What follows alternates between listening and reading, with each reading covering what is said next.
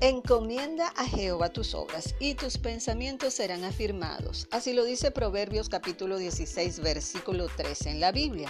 ¿Sabes por qué muchas personas no tienen éxito en los proyectos que emprenden?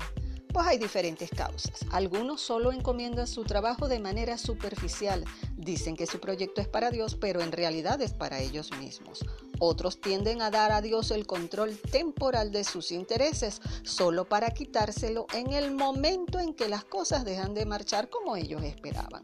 Están los que encomiendan su tarea por completo a Dios, pero no ponen ningún esfuerzo de su parte. La clave del éxito está en el balance de confiar en Dios, sabiendo que todo depende de Él mientras trabajamos diligentemente y con amor para lograr nuestras metas. ¿Y tú cómo encomiendas tus obras a Dios?